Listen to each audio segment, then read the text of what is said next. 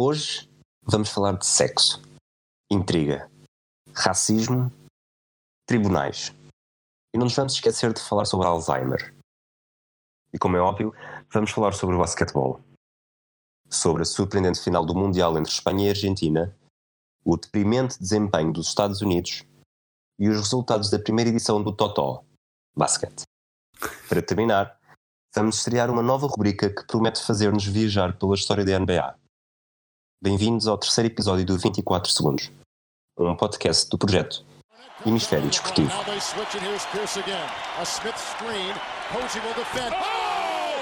LeBron James with no regard for human life. Boston only has a one-point lead. Greer's putting the ball on a play. He gets it out deep and Havlicek steals it.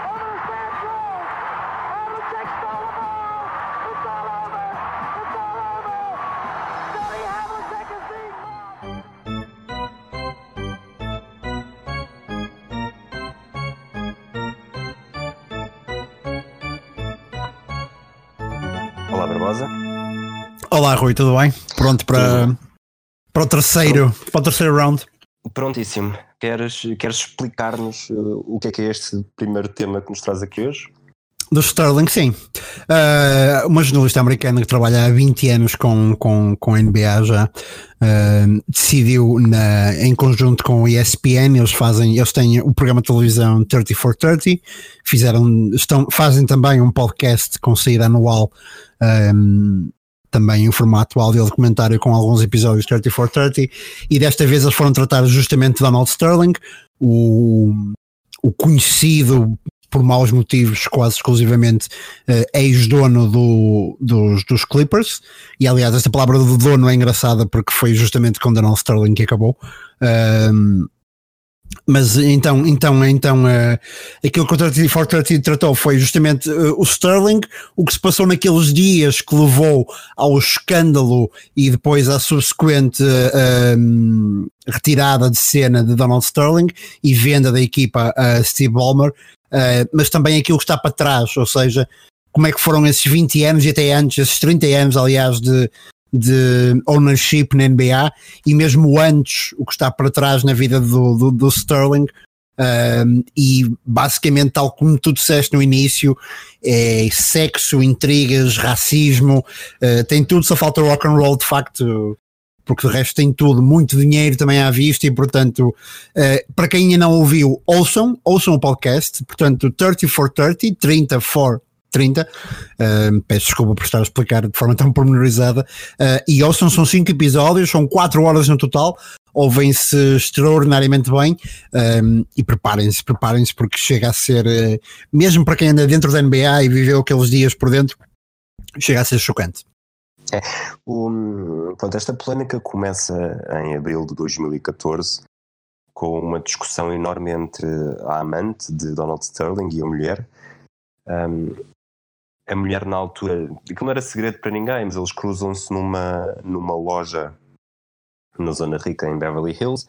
Um, a mulher decide nesse momento processar a amante porque su- supostamente teria recebido um Ferrari, um Range Rover, dois Bentleys, uma, uma casa avaliada em mais de um milhão de dólares e como o Donald Sterling e a mulher, Shelley, tinham o dinheiro todo num fundo, portanto o dinheiro de um seria o dinheiro do outro, um não poderia gastar sem autorização do outro, a mulher decide processar a amante eh, para devolver todo, tudo o que tinha recebido. A amante não, não acha muito piada, muita piada, obviamente, e, e como chantagem decide divulgar gravações de conversas que tinha tido com, com Donald Sterling ao longo dos anos. Uh, a gravação mais chocante, vá, digamos assim, e que está na origem de toda esta polémica é exatamente um- uma conversa em que Donald Sterling se sente muito, muito hum, ofendido por esta amante, ela chama-se V e é mesmo só, só a letra V, uh, Stiviano, por esta ter partilhado uma foto com uma amiga e com o Magic Johnson num jogo dos Dodgers. Uh, vocês podem, podem ver as gravações, não só no, no documentário, como também na, no YouTube, mas basicamente ele sente-se muito incomodado porque é que, porque é que a amante estará a partilhar, porque é que ele tem de estar a partilhar uh, fotos, a promover um, um negro que ela basicamente pode fazer tudo o que quiser com eles, pode ir para a cama com eles, pode.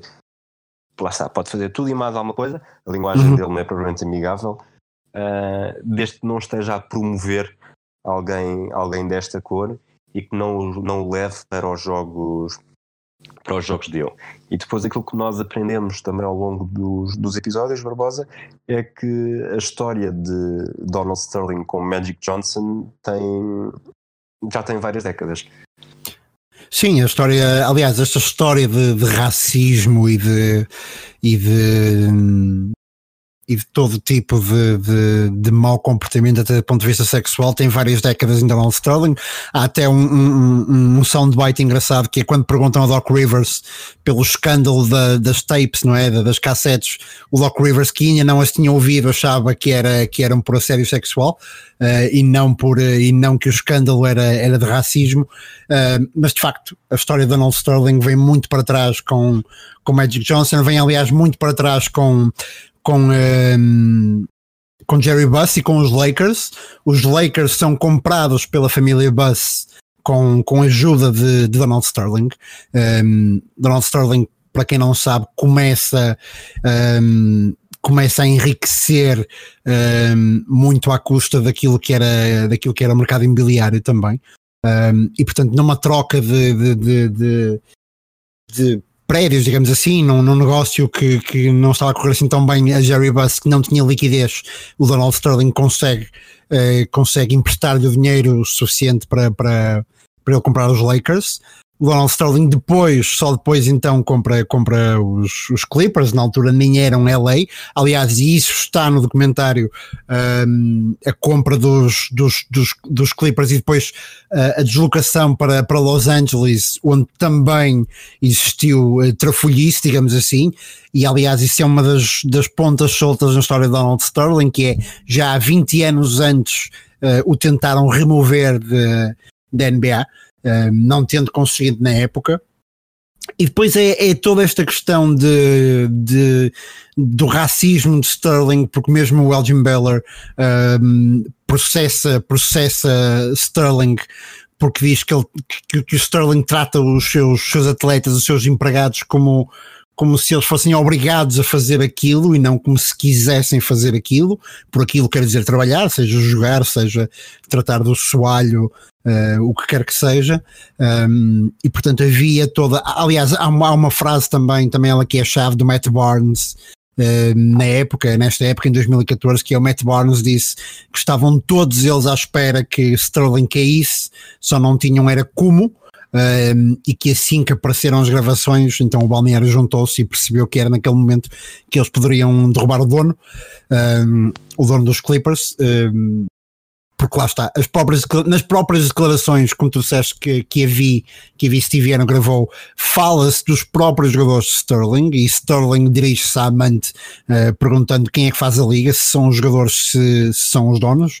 Uh, e eu acho que a resposta a isso mesmo viria passado, viria passado uns meses, quando, quando as cassetes foram, foram ao ar e se descobriu quem é que mandava na liga, não é? Que no fundo acabam por ser os, os jogadores. Portanto, Donald Sterling sai muito mal daqui. Um, eu tenho a dizer, não sei se concordas comigo, Rui, mas eu, acho também que naquela altura, e apesar de ser um, uma personalidade que vou admirando, mas eu acho que o Mark Cuban também sai muito mal da história. O Mark Cuban tenta, numa primeira instância, defender o Donald Sterling. Um, não é defendê-lo das, das, declarações que faz Sterling, é não é dar medo geral, não é? é um Exatamente. Do, dos telhados de vidro uhum. que qualquer um pode estar, Exatamente. Pode estar sujeito. O Marco Cuban na altura disse, disse, disse mesmo, disse literalmente, nós não podemos começar a condenar pessoas por aquilo que elas dizem na privacidade do celular, independentemente de ser muito ou pouco grave. Um, eu acredito ok? Eu acredito que Mark Cuban acredite nisto, porque creio que Mark Cuban também é um bocadinho um tudo ou nada. Se ele já publicamente é um bocadinho uh, outspoken, não é? Se ele já publicamente é um bocadinho desbocado, uh, imagino o Mark Cuban dentro de quatro paredes, mas, mas sai um bocado mal também de, de todo este processo. Sim. Um, aquela frase que tu disseste há pouco também, quando ele se referiu aos jogadores na conversa com a amante. Uh, uhum quando ele está a falar do, do Magic Johnson e ela, então, mas tu não sabes que tens uma equipa que tens uma equipa de negros? A resposta dele é, é aquilo também é uma, uma expressão que vem, que é transversal aos episódios, uh, de aquela mentalidade de plantação, Uhum. remete-se para, para o período de escravatura. Ele diz: Claro que sei que tenho uma equipa de negros, eles são meus, eu dou-lhes comida e carros e casas. Eu sou eu que Uhum. os apoio. Portanto, ele, ele desde o início que parte sempre do, do. aquilo que tu disseste também há pouco, que se deixou de falar de donos e de proprietários de uma equipa, mas sim de, de uma perspectiva muito mais empresarial de, de coordenação e organização e não tanto deste sentido de posse. Um, voltando atrás também, o, já falaste da forma como ele comprou os Lakers e depois todo. O, comprou os Lakers, o Jerry Buss comprou os Lakers, depois de repente chega o Magic Johnson, os Lakers tornam-se novamente numa equipa, numa equipa da moda e, e acaba por ser o ciúme que o leva a tentar comprar os, os Clippers. Ele na altura, é preciso ver que estamos a falar de 1981, ele comprou os Clippers por 13 milhões e meio de dólares, mas, mas depois toda, toda a evolução dele na equipa é, é toda à base da avareza, concordas? Uhum. Sim, sim, sim, completamente. Um, as próprias decisões do Sterling, aliás, a primeira multa, a primeira grande multa da NBA é justamente para Donald Sterling por ter incentivado o tanking. Um, depois há aquela questão que vai sendo falada no documentário também das, das publicidades, um, da publicidade aos adversários que era, que era tapada que era tapada hum, de publicidade, aliás, aos próprios jogadores, que era tapada de negro uh, e que só se publicitavam os adversários, não, não as estrelas, não as estrelas da equipa, era tudo lá está. Mas esta mentalidade, e, e, e também tentando olhar um bocadinho para além daquilo que foi 34-30, olhar também um bocadinho para o contexto NBA, toda esta mentalidade eu acho que também foi muito incentivada por David Stern, não foi de resto um dos melhores comissários da liga, nem pouco mais ou menos. Um, e esta mentalidade, e é uma coisa que se repara muito bem, uma coisa que se repara muito bem com, com, um, com, o, com a subida, com a subida a, a comissário Do Adam um, Silver. do Adam Silver. Algo que se repara muito bem é, para já, uma das primeiras coisas que o Adam Silver tem para resolver é este problema. Como é que ele resolve? Resolve rapidamente, expulsando uh, Sterling, até para evitar que, que aquela sequência de playoff não se jogasse, já lá iremos. Um, mas mais do que isso, o comissário impede o, o, o, uso, pelo menos oficial, do termo owners, portanto, a partir dali passam a ser governors, portanto, governadores da, da equipa e não donos. O próprio Steve Ballmer é engraçado quando entra um, nos, nos Clippers, quando compra a equipa e passa de facto a ser o dono, a ter a posse da equipa, mas entra como CEO, diz imediatamente que não é owner, é CEO, justamente para deitarmos um bocadinho abaixo esta noção de, de posse, porque não é só em Donald Sterling que está, que está esta questão da posse na NBA, a. NBA é um tudo ou nada atravessada por, por algumas questões raciais, há, há, há até estudos nas ciências sociais um, sobre a NBA que explicam muito bem como a NBA acaba por reproduzir as diferenças sociais que há na, na sociedade norte-americana. E isto acontece por uma questão simples. A NBA, isto pode ser duro de ouvir, ok? Mas, mas é exatamente isso que o estudo diz. A NBA é um desporto praticado por negros que serve como entretenimento para brancos. E porquê é que estas são, uh, porque é que esta é a conclusão dos estudos? Porque os bilhetes dentro dos, dos pavilhões, especialmente aqueles melhores, melhor colocados para, para visionamento dos jogos, são absolutamente impossíveis de serem comprados por pessoas de, de classes mais baixas, até de classes médias, um, e grande parte desses lugares estão, estão ora para pessoas muito ricas ou então para figuras públicas e aí nas figuras públicas tanto faz que sejam negras ou brancas, tanto faz, mas mesmo por exemplo com, com, com David Stern, eu não sei se tu te lembras Rui, eu não sei se quem, se quem, se quem está a ouvir se lembra, mas há um grande escândalo na NBA também em que David Stern impede e multa Alan Iverson por ir vestido a, a rapper, se quisermos assim, uh, ir vestido àquilo que é a cultura negra, um, ou com elementos associados à cultura negra, e portanto esta liga, a liga precisou deste momento em 2014, eu acho que Donald Sterling foi o catalisador justamente deste momento, mas a liga precisou deste momento, a liga precisou deste debate, um, e precisou de falar disto abertamente, e de se perceber que quem manda na liga são os jogadores e tem que ser os jogadores. Na NBA, acima de todos os outros esportes, um, devem ser os jogadores e de facto eu acho que ganharam muito poder depois de 2014 e depois deste, deste episódio de Donald Sterling. E a mulher, a mulher dele, a Shelley, desempenha um papel muito importante em todo o documentário e mesmo na, nesta história, na vida de, na vida de Donald. Um, é preciso, como já disseste há pouco, é preciso recordar que este não foi o primeiro caso de racismo, eles já tinham sido processados mais do que uma vez pela forma como tentavam barrar o acesso às suas, aos prédios que arrendavam, aos, aos apartamentos que arrendavam.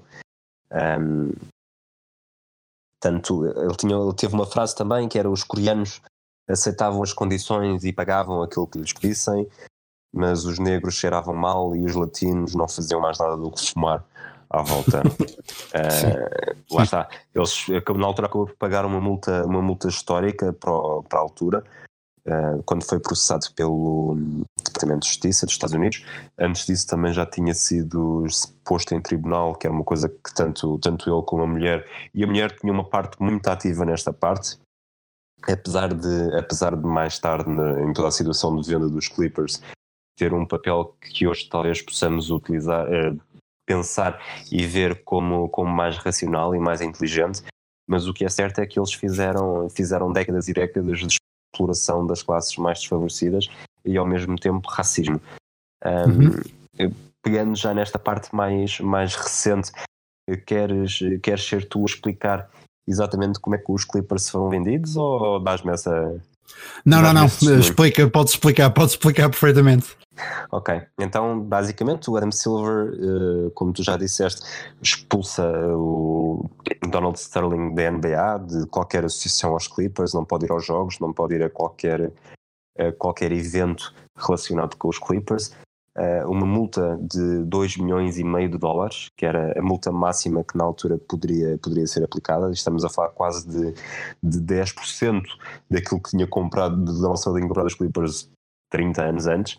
Um, e o que é certo é que eles ficaram ali num, num, papel um bocado difícil, porque o objetivo de toda a gente na NBA, dos jogadores, dos outros proprietários, acabava por ser expulsar de vez e, e forçar a venda, mas isso era um caminho que iria para tribunal e seria moroso. Um, a mulher entra em cena e fala com, com Adam Silver e propõe-lhe que ela é capaz de ter um plano para conseguir uma venda menos, menos polémica, menos contestada, em que toda a gente, salvo seja, consiga sair bem da fotografia. Então o que é que ela faz? Qual é o plano? Ela consegue fazer com que, tendo em conta uma linha que estava no, que estava no, acordo, no acordo entre os dois, da forma como gastam o dinheiro, que se, que se houvesse pelo menos dois médicos a atestar que Donald Trump não estava em condições para tomar decisões, ela, ela ficaria com o controle total. Então há dois médicos e isto feito, ou seja, Donald Sterling sabia o que é que estava a ser feito, que sabia que estava a ser avaliado por um médico, mas não sabia qual é era a finalidade. Há dois médicos que atestam que ele sofre de, de, uma, de uma fase precoce de Alzheimer. Uh, Shelley tem então o, o controle total, começa a negociar, fala-se fala de várias propostas, mas é Steve Ballmer que aparece, liga-lhe um dia às 7 da manhã, ela nem sequer sabe com quem é que está a falar. Só depois, mais tarde, é que lhe disseram, marca uma reunião para o dia seguinte. Ela tinha a ideia de, de vender a equipa entre os, entre os 1.600 milhões de dólares e os 2 mil milhões de dólares. Ele, o Steve Ballmer pergunta-lhe: está bem, mas então e que propostas é que tens, é que tens tido até agora? E ela, ah, mais ou menos nessa, mais ou menos nessa ordem. Ok, então eu dou-te pacto 1900 milhões. E ela, não, não, eu quero dois. E o Steve Ballmer, naquele estilo que nós também já nos habituámos a ver, uhum. sim, está bem, 2 milhões, 2 mil milhões, está feito. E, e, a venda segue, segue em frente, e a verdade é que Donald Sterling, quando sabe, fica full, uh, eu diria naturalmente, mas foi ele que, que plantou uh, esta, esta situação. Um, mais tarde, eles falam disso também no, nos últimos no último episódio. Ele até já olha para isso com alguma, com alguma felicidade, que foi a melhor coisa que, que podem ter. Acho que a expressão dele é esta: podem-me ter atirado da árvore, podem-me ter feito cair da árvore, mas cair num monte de ouro. Exatamente, exatamente. Uhum, exatamente. E uh, outra conclusão, outra conclusão que eu acho que eu achei curiosa nestes dias a ler alguns artigos sobre, sobre a situação de Sterling, porque está, está de volta à, à discussão pública por causa do lançamento deste, deste podcast, é como os Clippers perderam o pior dono da NBA e ganharam provavelmente um dos melhores e mais apaixonados, não é? O Steve Ballmer e como inclusivamente depois desta, deste, desta luta por poder e dos jogadores terem saído por cima, um, os Clippers também acabam por beneficiar, uh, ironia do destino, acabam por beneficiar agora disso, porque acabaram por ter uh, Kawhi Leonard e Paul George a jogar uma carta de poder dos jogadores, lá está, para poderem justamente jogar no Staples Center e nos Clippers. Portanto, lá está. Uh, Sterling sai a perder porque vá, sai a perder tanto quanto alguém pode depois de, de, de ficar com mais. Milhões, é? exatamente, depois de ficar com mais de 2 mil milhões na conta, mas sai a perder em termos de imagem pública. Uh, mesmo o seu casamento durante, um, durante alguns tempos saiu a perder, depois, depois lá reataram. Isso são questões que não interessam aqui. Um, Sterling sai a perder, mas NBA saiu a ganhar. Nós, enquanto adeptos, saímos a ganhar também porque se limpou a liga um, de alguém com, com uma atitude seriamente condenável e ficamos a ganhar também porque tornaram, tornamos os Clippers mais, mais competitivos e agora sim mais competitivos do que nunca. Um, e portanto acho que acho que só ainda referir, só ainda referir Rui para, para terminar, se calhar aqui eu, a parte do, do Sterling na altura o escândalo foi muito sério ao ponto de tanto os jogadores dos Clippers como os jogadores dos Warriors que estavam um, no meio de uma série de playoff um, terem uh, dito que iam abandonar uh, a série de playoff se Donald Sterling não saísse. Uh, há mais ainda para além disso, os próprios empregados dos Clippers, desde vendedor de bilhetes até ao, ao, ao, relatador dos jogos, até ao comentador dos jogos no, no Staples Center, afeto aos Clippers, todos eles entregariam ou entregaram pedidos de demissão um, com a condição de Sterling, na condição de Sterling não sair da equipa, uh, ao ponto de Doc Rivers ter ligado justamente a Adam Silver a pedir ajuda. Um, e foi aí justamente que Adam Silver também decidiu agir e disse a Doc Rivers: Ok, dá mais 24 horas e eu resolvo isso uma vez por todas e não tens que lidar mais com ele. Isso para perceberem que já ninguém dentro dos próprios Clippers aguentava com, com Donald Sterling, portanto era mesmo uma coisa que publicamente podia não ser uma situação muito grave ou falada, mas uh, internamente era já um problema, um problema muito sério na NBA. Ok, vamos passar então a, a, temas bastante mais, mais felizes com a, a, final do Mundial de Basquetebol. Chegou ao fim, a Espanha, a Espanha mais uma vez na Ásia, depois de em 2006 ter, uhum. ter sagrado campeã no Japão, agora venceu, venceu a China na final contra a Argentina. Uh, Diz-me isto, este desfecho surpreendeu-te? não sei, podemos começar por falar da Toto Basket. Okay, uh... Então vamos, dá-me dá esse, dá esse, dá esse gostinho, porque. Ok. Toto Basket, eu vou dizer primeiro, em que é que. Diz, diz, diz, diz O primeiro vencedor do Toto Basket uh, fui uhum. eu, digamos assim. Eu acertei em três, em três dos quatro jogos dos quartos de final, falhei falhei aquilo que supostamente mais me interessaria, porque eu apostei na Sérvia campeã do mundo contra a Espanha, tu apostaste nos Estados Unidos campeões contra a Austrália. Uhum. Por outro lado, eu, eu acertei curiosamente na derrota dos Estados Unidos sobre a França nos quartos de final. Certo. E, e apesar de ter a ser um bocado contestado, uh, eu tenho. Eu fui ouvir, portanto tenho a certeza que eu no palpite da meia final disse mais que a França ia perder, se fosse uhum. contra quem fosse, do que necessariamente a Sérvia ganhar. Mas mesmo sem isso, uh, chegávamos uhum. a um final de quatro palpites certos para mim e dois para ti. Sim, não. É... Sim, não. Sim, não, sim, não, não dá, de facto. Uh, não. Um, este Totobasket, de facto, tu falas em vencedor, eu digo que foi o menos derrotado, mas pronto, são, são óticas sobre o assunto. Só de referir que nenhum de nós uh, acertou uh, no vencedor e eu não acertei uh, sequer em nenhum dos finalistas. Um, portanto, eu falei na vitória da Sérvia, a Sérvia não passa os quartos de final. Aliás, falei na vitória dos Estados Unidos, os Estados Unidos não passam os quartos de final. Tu falaste da vitória da Sérvia, a Sérvia não passa os quartos de final, sequer também. Uh, ainda assim, eu saio pior do que tu, porque a Sérvia acabou como quinta classificada e os Estados Unidos como, como sétimos. Mas agora falando um bocado mais a sério daquilo que foram estas, daquilo que foram estas eliminatórias uma Argentina com imensa alma, muita, muita, muita alma, uh, muito Luís Scola, muito Campazzo, muito Mano Ginóbili que estava, que estava na, na pertinho do banco a, torcer, a assistir e a torcer pelos seus colegas. Uma Argentina com muita alma e que, e que me deu pena não ver ganhar. Honestamente, estava a torcer pela Argentina, especialmente depois daquela medalha de ouro de 2004.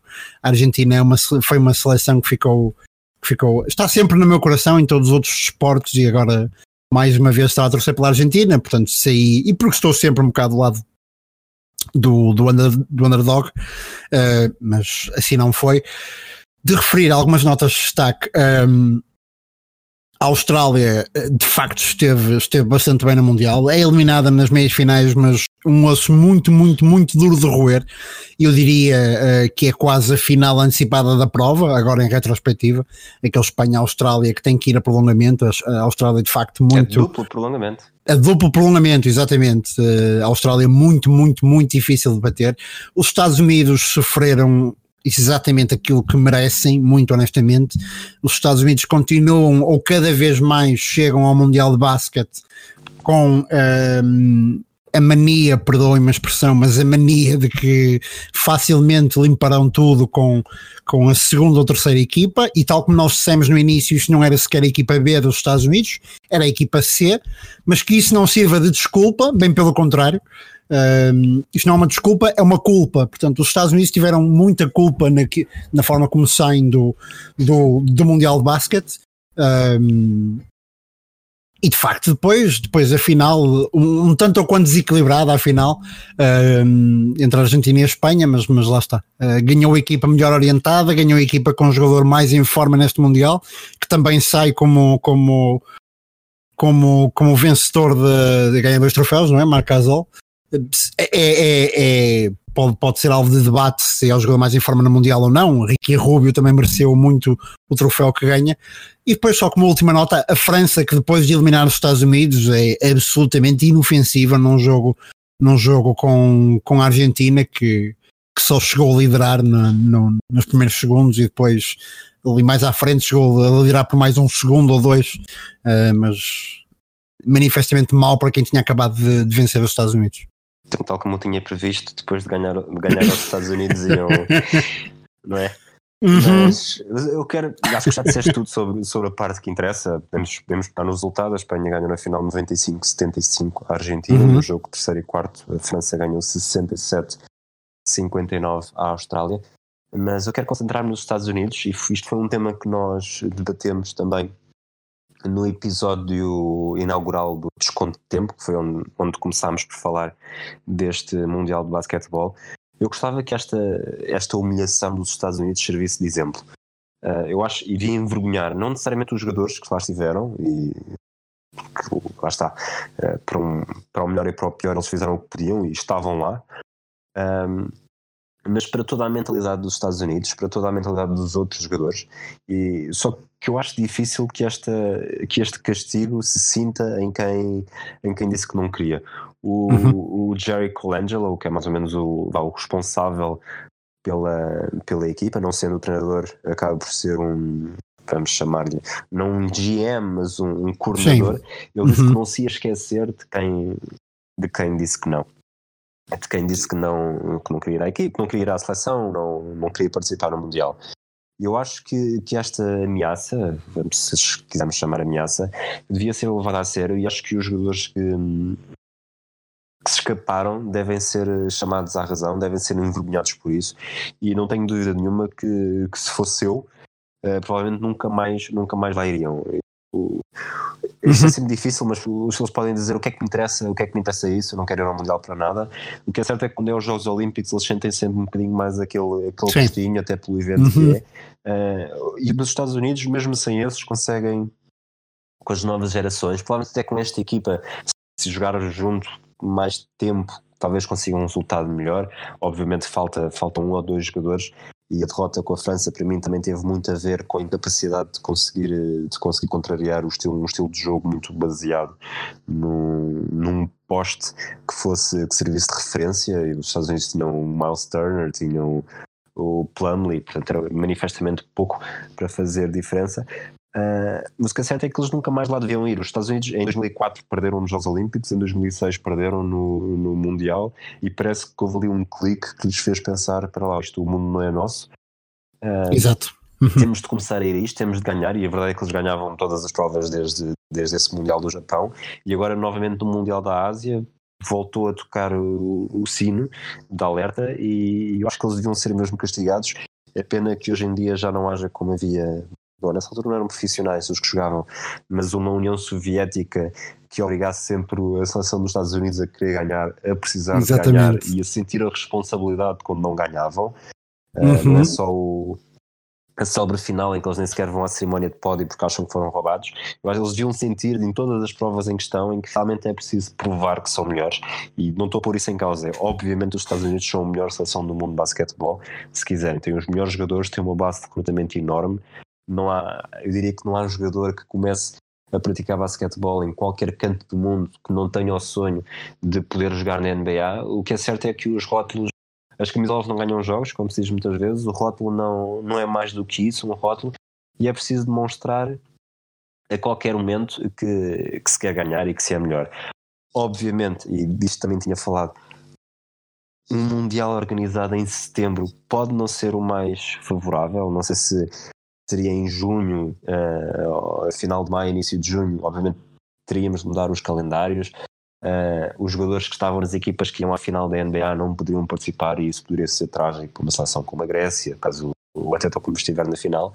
Mas é preciso tornar o Mundial uma prova mais agradável, correndo o risco de, apesar de ter sido um excelente Mundial, com muita emoção, jogos disputados, aquele, o, o tal duplo prolongamento do Espanha-Austrália foi muito bom. Houve outros jogos que também foram, também foram muito bons, especialmente porque não havia aquela sensação desde o início de que este vai ser o campeão, vai ser um passeio, também não é isso que quero, mas, mas não faz sentido haver uma seleção que seja tão, um país que seja tão mais forte do que os outros, uh, cair no ridículo de levar equipas secundárias em que, Uhum. em que não serve nada. Eu acho, eu acho uh, estarei a exagerar um bocadinho, mas uma equipa de de universitários, não daqueles one and dones, mas talvez de, das sei lá, uh, Vila Nova e outras universidades que têm o Sim, hábito sim. de ter de jogadores que fazem mesmo os 4 anos, em que estão 4 anos a jogar juntos, em que têm um estilo uh, talvez até mais semelhante com a FIBA do que, do que a NBA tem, em que provavelmente seriam, ao menos seria, seria um grupo muito mais unido, seria um grupo com um objetivo de terem alguma coisa a provar e não estarem apenas preocupados em espera lá que o campeonato começa daqui a um mês e não me posso lesionar porque quem me paga uh, é a minha equipa. Sim, e, eu sei, eu sei e- que falei e- muito tempo e muito Uhum. irritado, mas isto é Não, mesmo não, não, não, uma- um tema que me, que me enerva porque lá está, uh, de campeões à partida ou superioridades. É o é último ponto, a sério, já a palavra. É como os ingleses, os ingleses até, até participarem no Mundial de 1950 de futebol, nem sequer queriam, não iam à fase final porque não reconheciam a FIFA, achavam que eles eram os campeões por direito e eram sempre melhores. Depois de repente vão e na estreia perdem com os Estados Unidos e são chamados à razão. E Sim. a verdade é que só ganharam em 66 num Mundial que eventualmente terá muita coisa a contestar e tiveram muitos ventos, muitos ventos favoráveis uh, para garantir esse título. Porque de resto, lá está, uh, muita língua e pouca ação. É curioso, é curioso, Rui, que tenhas falado. hum, É curioso que tenhas falado de levar os, os miúdos da NCAA, porque justamente eu lembrei-me, com esta má prestação dos Estados Unidos, eu lembrei-me do homem que foi responsável hum, por essas vitórias todas que aconteceram depois da derrota de 2006 no Japão. Hum, porque o homem que foi responsável e que durante 10 anos levou a seleção a ganhar tudo aquilo que podia ganhar foi justamente justamente o, o, o Coach K, não é? O, o Mike Krzyzewski, que é, que é o, o, o treinador do- dos, de, de Duke, não é? Da NCAA, um dos treinadores mais brilhantes de- dos Estados Unidos e que decidiu nunca sair dos, dos campeonatos universitários e é ele que leva a equipa de 2006 a 2016, muitas das vezes um, com equipas uh, com jogadores um, de primeiro ano, por exemplo, um, e justamente com muito melhores performances do que agora, em que levam uma, um banco de ouro, digamos assim, porque a equipa era a C, mas depois no banco estavam nada mais nada menos do que, do que o Pop e o, e o Steve Kerr. Um, mas concordo inteiramente com tudo o que tu dizes. Uh, outra coisa que me dá gosto depois de ver essa atitude dos americanos, e quando digo dá gosto, atenção, não há, não há ponta de anti-americanismo em mim. Uh, adoro os Estados Unidos da América, adoro o desporto americano, mas neste caso do, do, do basquete e a forma como eles se posicionam nestes campeonatos do mundo é de facto lamentável. Um, mas há uma, uma, uma, leve ironia no facto de estar cada vez mais difícil para eles, justamente porque a NBA se alimenta cada vez mais e melhor de atletas europeus e não só europeus, de atletas uh, extra uh, norte-americanos porque esta Espanha é uma Espanha que está recheada de gente NBA e que a gente mais influente na, na Armada Espanhola são os da NBA. A Austrália, que fez um percurso absolutamente extraordinário, estava ela própria recheada de jogadores da NBA. A França tinha como, seu, como a sua maior figura uh, também um jogador bastante influente na NBA, dos Utah Jazz, não é? O Rudy Gobert. Um, Portanto, é, é curioso que a NBA sirva para alimentar uh, a competitividade no Campeonato do Mundo, mas que depois os jogadores norte-americanos de renome não entendam que, que têm que estar eles próprios no Campeonato do Mundo para provar que são melhores.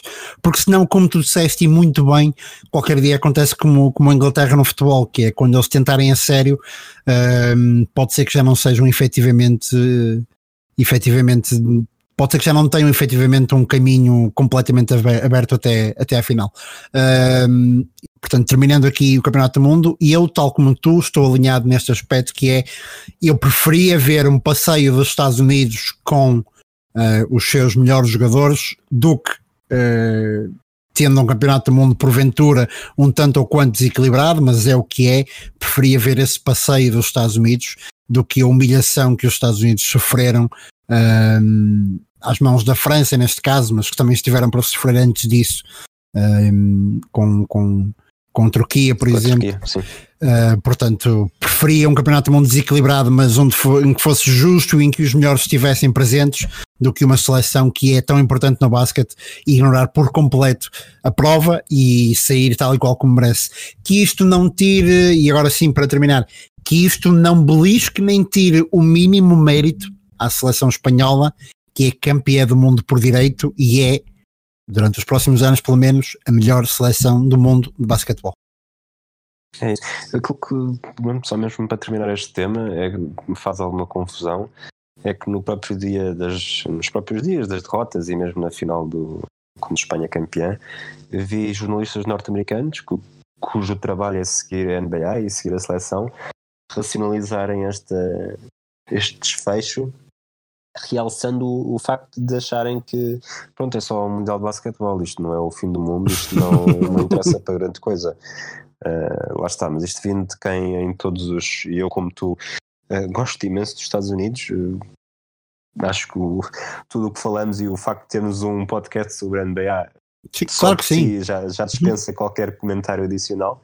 E o próprio país, Rui, nós mas, os dois, o próprio país gostamos imenso dele, atenção. Sim, mas eh, não devemos esquecer isto é um país em que eles, quando são campeões nacionais de alguma coisa, são campeões do mundo. É campeões do mundo, né? World Championship, World Series, portanto, eles metem, metem o mundo em tudo.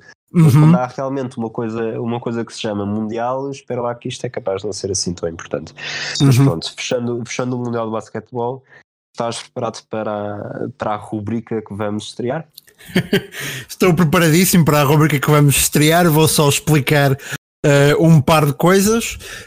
Um, em primeiro lugar, a rubrica que se vai estrear a partir deste programa do terceiro é vamos falar de atletas que vestiram o mesmo número do programa, ou seja, hoje vamos falar de neste caso o Rui que vai escolher os números ímpares e eu que vou escolher os números pares.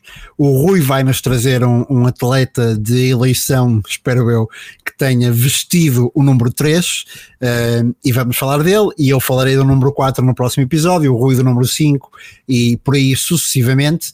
Uh, e vamos estrear essa rúbrica. Antes de mais, antes de partirmos para essa rúbrica, explicar só que essa rúbrica será sempre incluída naquilo que é o 24 segundos extra, porque o extra, uh, é Hemisfério Desportivo, a produtora que faz os 24 segundos, mas também o Matraquilhos de futebol, o Último Mexicano de Fórmula 1, o Desconto de Tempo e o Tocha Olímpica de todos os outros desportos e também o Só Mais Uma Save um podcast sobre Football Manager. Uh, nós, enquanto produtora, temos um Patreon uh, que podem visitar em www.patreon.com barra desportivo. Eu vou repetir, sem querer ser chato, www.patreon.com barra desportivo. Aí poderão ver como facilmente e de forma bastante económica poderão aceder a um conjunto de conteúdo extra de todos estes podcasts. Uh, no entanto, não se preocupem, mesmo aqueles que não fazem parte do Patreon, uh, nós, uh, todo o conteúdo que uh, todo o conteúdo que falamos aqui no episódio é todo ele, fica todo, não, não deixamos pontas soltas, não, não vamos para, para, para o extra depois. Um, falar de, de, pontas soltas, ficamos, tivemos aqui uma discussão, vamos ter sempre discussões o mais completas possível, uh, mas em termos de episódio, digamos assim, comum, uh, ficamos por aqui, tanto eu como o Rui. O próximo episódio, número 4, sairá em breve, e como ainda estamos numa, numa altura de pré-época, uh, terá um assunto também que não será necessariamente um, extraordinariamente corrente, mas depois vocês ficarão a par dele. Um, entretanto, ficamos por aqui. Vais-me vais deixar falar do número 3 ou. Vou deixar falar do número 3 no extra, ah, okay. já a seguir no extra. Uh, não, não, não, do número 3 fica falado aqui exatamente depois aquilo que fazemos no extra, peço ah, desculpa. Estava, estava já, estava não, já a anular Já me ia despedir, não, não. De um jogador, de um jogador não, não, ainda não me vou despedir. Eh, para explicar, o Rui vai falar do número 3. Aquilo que fazemos no extra depois é falar de um outro conjunto de jogadores com com o número 3 que tenham ficado por referir aqui. Portanto, vou passar a palavra ao Rui. Rui, qual é o jogador com o número 3?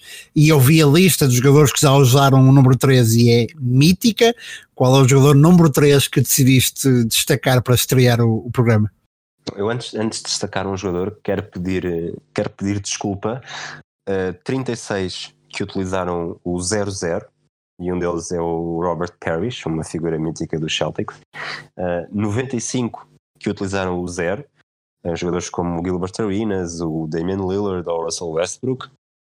220 que utilizaram o 1, e nós aqui, lá está, podíamos ter começado esta ideia um bocadinho mais cedo e podíamos falar de Muggsy Bogues, Anthony Hardaway, Tracy McGrady ou Derrick Rose, e ainda 203 jogadores que utilizaram o 2. Uh, Alex English, o Joe Johnson, que agora está de volta à NBA, o Kawhi Leonard, o John Wall, o Moses Malone, mas destes 321 que já utilizaram o número 3, para mim a escolha foi, foi natural, foi óbvia, assim que o vi, continuei, continuei a ler outros, mas achei que não havia forma de fugir, uh, escolhi o Allen Iverson, tu já falaste dele neste episódio, uhum. um, ele foi a primeira escolha do draft em 1996, foi escolhido pelos Sixers, foi uma fornada absolutamente especial com Ray Allen, Steve Nash, Kobe Bryant. Um, ele fez quase toda a carreira com o número 3. Os Detroit Pistons foram a única equipa onde não jogou com este número, portanto, ele fez 985 jogos entre fase regular e playoffs. Só 54 é que não foram com este número.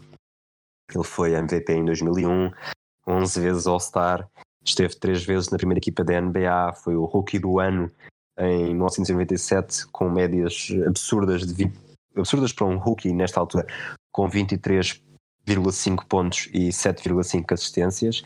Uh, por outro lado, é preciso ver também que ele se estreou já com 21 anos, portanto não era provavelmente adolescente ainda. Um, o que é que se pode dizer mais de Allen Iverson? Ele foi quatro vezes o melhor marcador da liga, uh, fazia pontos sozinho, conseguia levar uma equipa às costas e foi mais ou menos isso que ele fez em, que ele fez em 2001, quando levou os Sixers à final contra os Lakers de Sim. Kobe Bryant e Shaquille O'Neal. Eh, ele eliminou os Pacers, ele, os Sixers eliminaram os Pacers, os Raptors e os Bucks. Uh, nas últimas duas eliminatórias foram, tiveram de ir a jogo 7. Os Lakers tinham lá chegado com vitórias em todos os jogos, portanto estavam com 11-0. E digo 11 porque na altura a primeira ronda uh, bastava, bastava três vitórias. E no primeiro jogo da final, ele faz um jogo absolutamente espetacular, marca 48 pontos e os Sixers surpreendem os Lakers num Staples Center praticamente uh, a brilhar ainda nos primeiros anos de nos primeiros anos do Staples Center ganham 107 101 no prolongamento. O Shaquille O'Neal também fez um jogo brutal, uh, fez 18 pontos no terceiro período e 44 no total. Um, e é famoso, este jogo é também aquele que, que, provavelmente o lance mais famoso do Allen Iverson, em que ele marca perante a oposição do Tyron Lue, que entretanto foi campeão com os Cleveland Cavaliers como treinador, e depois com, com o Lue no chão, ele olha com aquele ar de desdém e quase desprezo Uhum. e passa por cima dele. Acho que é uma das, uma das imagens mais icónicas de NBA e claramente uma das mais, das mais importantes de, do século XXI. Uh, a estatística dele nestes playoffs é, mais uma vez, é estarrecedora. 32,9 pontos, 6,1 assistências, 4,7 ressaltos, 2,4 roubos de bola. E se falarmos apenas da final, ele teve médias de 35,6 pontos por jogo.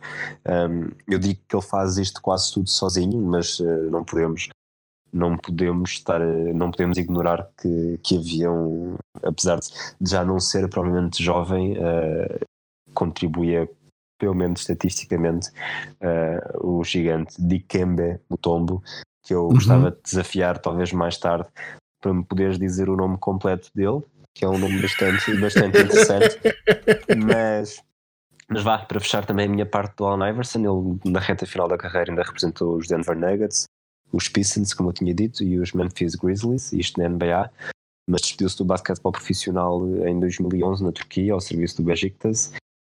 Um, e ficou também famoso por aquela conferência de imprensa em que depois do treinador criticar que ele não aparecia nos treinos, ele diz practice algumas, algumas uh, bastantes vezes.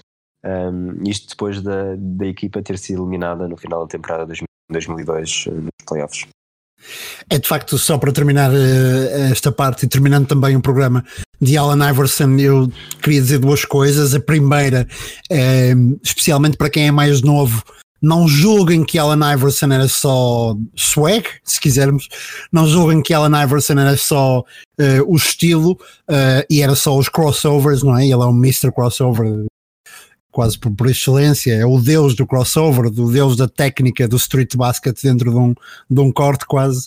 Não julguem que era só isso, era de facto um jogador absolutamente extraordinário um, e no pico da sua carreira com, com, um, com, com estatísticas a acompanhar justamente esse, esse, essa label de jogador extraordinário.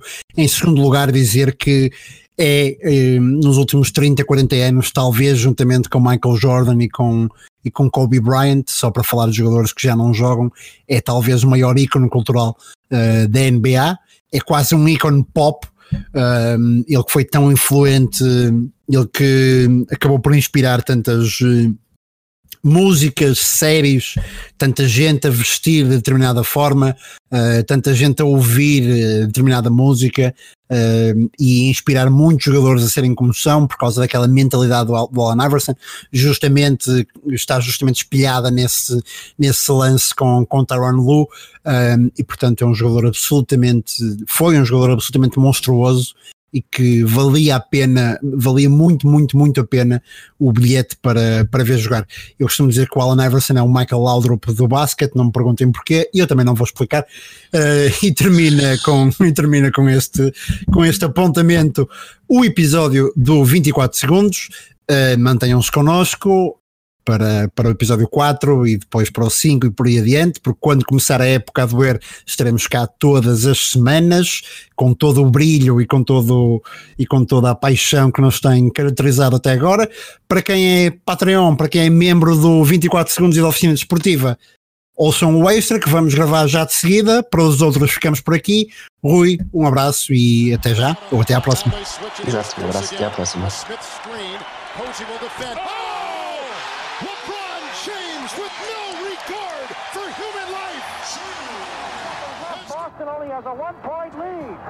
Putting the ball on a play. He gets it out deep, and it.